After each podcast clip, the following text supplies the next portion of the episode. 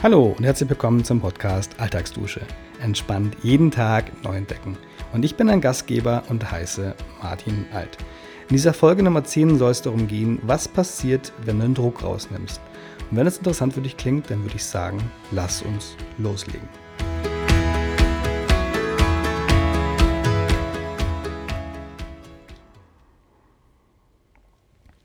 Ja, hallo und herzlich willkommen zu dieser neuen Folge in meinem Podcast.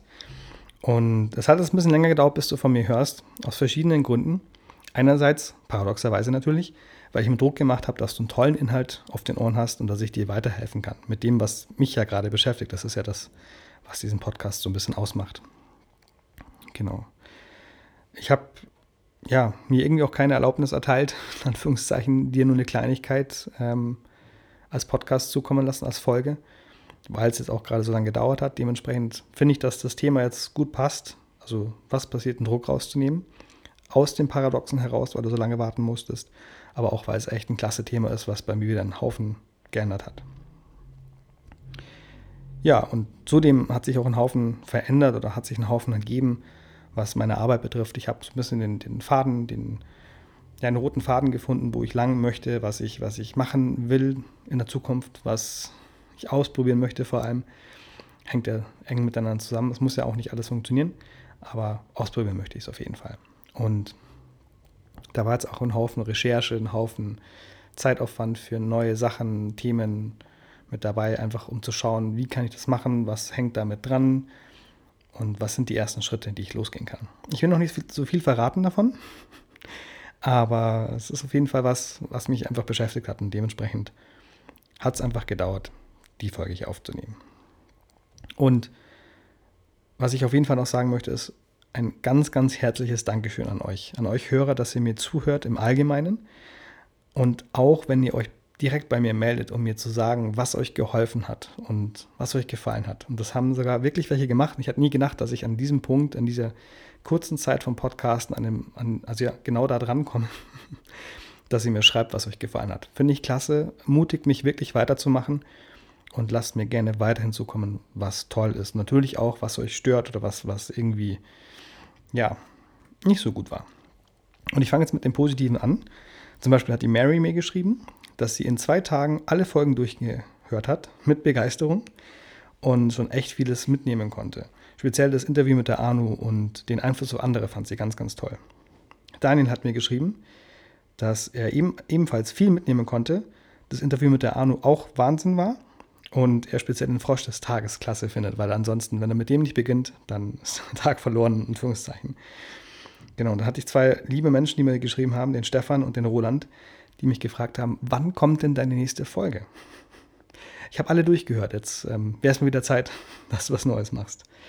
Und das motiviert mich in Kombination wirklich so sehr, wenn ihr mir das schreibt, weil ich einfach dann denke, es hört jemand. Ich mache es nicht nur für mich und ich habe dann irgendwelche Zahlen von mir, dass es Leute gehört haben, von denen ich weiß, haben sie es durchgehört, war es interessant, war es nicht interessant, es ist ein gutes Thema gewesen. Habt ihr vielleicht auch Themenvorschläge, die euch interessieren? Also schreibt mir das gerne. Auch, äh, am besten per E-Mail an post.martinalt.de oder unter den heutigen Instagram-Post oder die vorherigen natürlich. Genau. Unter den ganzen Positiven habe ich auch ein negatives Feedback. Und zwar betrifft es den Zitronenhandel, weil er leider so gewirkt hat, als hätte ich ja keine ernsthaften Themen in meinem Leben, wenn ich über Zitronen rede. Aber ich möchte nochmal betonen, dass es einfach wirklich ein Thema ist, was mir einen Haufen gebracht hat. Ich mit dir teilen wollte, dass vielleicht bei dir auch wirklich ein, ja, eine Änderung kommt. Und im Großen und Ganzen finde ich, dass es wirklich Freiraum schafft, das Thema. Natürlich geht es immer noch um eine Zitrone beim Tee. Das alles diesen Gedanken ausgelöst hat. Aber im Großen und Ganzen steht dahinter, dass du mit deinen Aufträgen, wenn du sie richtig verpackst, ganz, ganz anders wirkst deinen Kunden gegenüber und am Ende viel mehr Zeit für die Leute hast, die dich wirklich interessieren. Also, sag, damit sage ich nicht, dass die Kunden nicht, dass mich nicht interessieren, gar keinen Fall, sondern dass du halt wirklich Zeit für dein Lieben hast, weil du einfach abgesichert bist, weil du deine Aufträge hast, die du machen kannst und da aufgehst. Und alles im Gesamtpaket hilft dir einfach. Genau, darauf möchte ich einfach hinaus. In dem Sinne sage ich vielen, vielen Dank für, eure, für euer Feedback und ich freue mich total, wenn ihr das weiterführt. Wie gesagt, unter Instagram und gerne auch per E-Mail. Und jetzt geht's los mit dem Thema. Was mir jetzt gerade noch einfällt, ist, dass ich diesen Podcast jetzt mehrmals aufgenommen habe. Er leider nie den Perfektionismus abdeckt, den ich gerne hätte, aber ich das Thema mit dir teilen möchte. Das heißt, sieh es mir bitte nach, wenn ein paar Ms drin sind, ein paar Pausen drin sind und vielleicht ja der rote Faden so ein paar Mal abbiegt, aber ich hoffe, du hast trotzdem Spaß beim Thema. Also, bis dann, mach's gut und jetzt geht's los. Ja, wie schon gesagt, heute ist das Thema, was passiert, wenn du den Druck rausnimmst. Meine erste Frage zu dem ganzen Thema ist, wie reagierst du denn auf Druck, wenn du von irgendwem einen Leistungsdruck auferlegt bekommst oder vielleicht von dir selbst, wenn du dem Perfektionismus verfallen bist und sagst, es darf gar nicht anders raus oder vielleicht jemand anders auch das macht. Eng dran geknüpft natürlich die Erwartungshaltung, also im Sinne von, also von anderen, dass du wirklich da so ein Opfer bist, in Anführungszeichen, das dann alles so machen soll, wie dann jetzt jemand anders das so möchte. Alles zusammen habe ich jetzt mal zusammengefasst als Druck und eben die Frage, wie reagierst du drauf? beantworte das gerne mal für dich. Natürlich kannst du mir das gerne auch unter Instagram und den heutigen Post setzen oder per E-Mail schicken. Die Kontaktdaten zeige ich dir am Ende nochmal. Meine Reaktion darauf ist auf jeden Fall, dass ich mich sehr gerne verschließe, das Ganze ein bisschen wegdrücke und aufschiebe.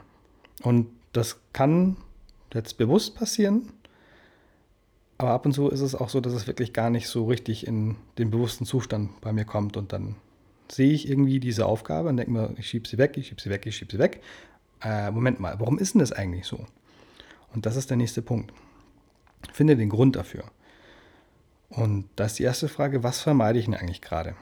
Ähm, Wenn es natürlich ein bisschen komplexer ist, was genau da dran? Also vielleicht einen, einen bestimmten Punkt von diesem von dieser Aufgabe, von diesem Thema?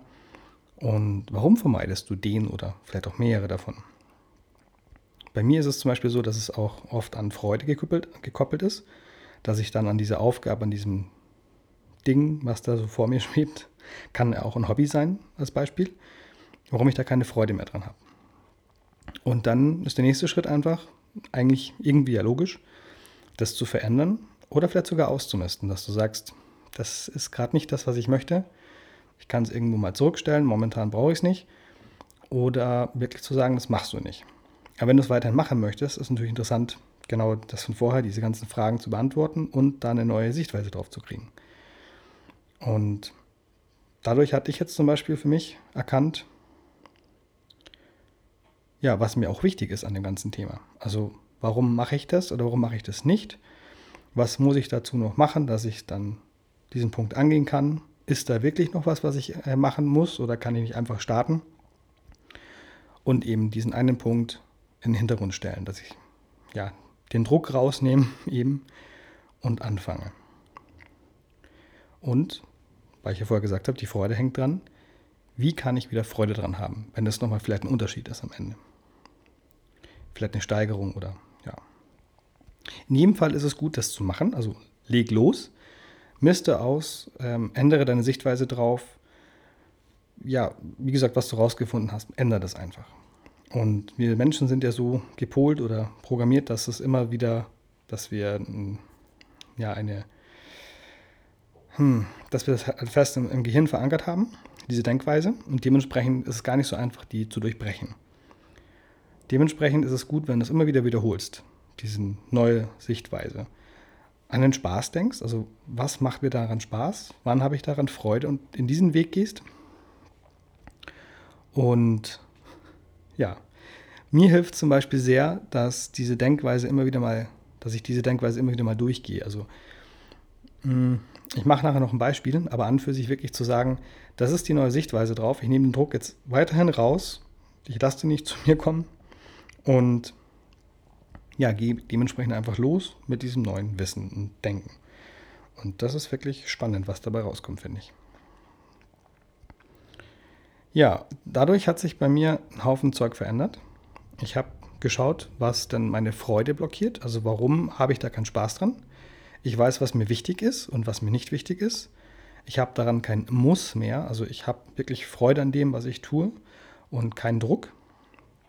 Natürlich nicht in jedem Bereich, das ist natürlich auch klar, aber in den meisten.